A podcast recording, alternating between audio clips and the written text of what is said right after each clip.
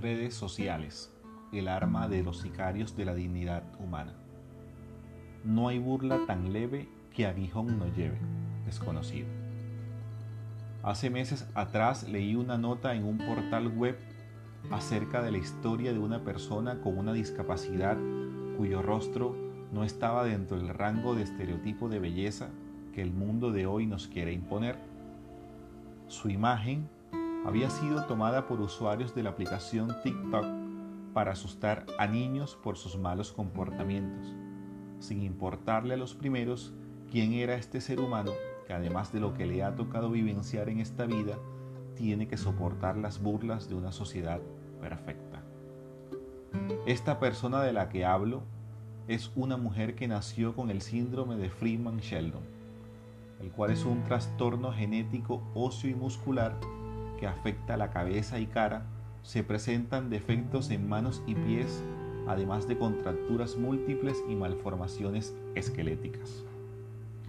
A pesar de lo grotesco de la mofa en contra de una persona que cargará el grillete de una enfermedad hasta el final de sus días, resulta realmente muy valiente de su parte exigir como activista de derechos de personas con discapacidad y escritora independiente el respeto de su dignidad como ser humano. En un escrito, la mujer de nombre Melissa Blake deja ver el sentir de un ser humano estropeado por una sociedad sádica quien ha sabido sobreponerse al maltrato de un mundo de enanos morales. En sus palabras manifestó lo siguiente, quiero ser clara, me siento violada. Cada palabra, cada fotografía, cada provocación, cada palabra cruel es una clara violación a mi dignidad y valor como ser humano. Y cada vez que estas plataformas fracasan en tomar acción, están mandándome un mensaje de que todo este bullying está bien. Muchas personas con discapacidades nos hemos acostumbrado a ser objeto de burlas por nuestra apariencia.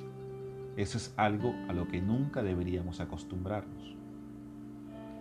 No me resulta lógico cómo a pesar de tantas luchas para reivindicar derechos y toda la amplísima información gracias a la era del Internet, sigamos comportándonos como sicarios de la dignidad humana de las personas, sin importar las consecuencias negativas que se siembran en cada individuo.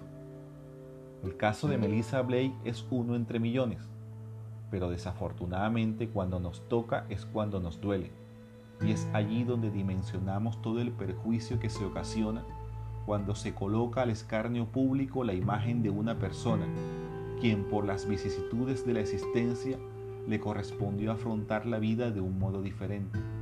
Y hablo de la diferencia no desde la percepción de la discapacidad o de la lástima.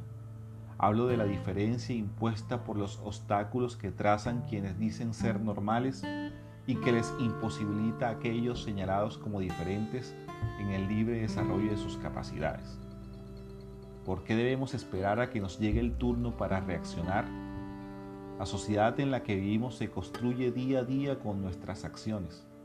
No podemos seguir permitiendo el linchamiento social y menos en redes sociales solo porque X o Y persona no es normal o no tiene la vida perfecta que usted disfruta hacerle frente y combatir este tipo de agresiones en procura de hacer respetar al otro es una obligación humana que comienza desde el mismo seno del hogar. Recuérdelo. Para terminar, si el sujeto de burla fuese un familiar o un allegado suyo y éste estuviese en una situación de discapacidad o de fealdad, también lo compartiría para ganar aceptación o burlas en una realidad virtual?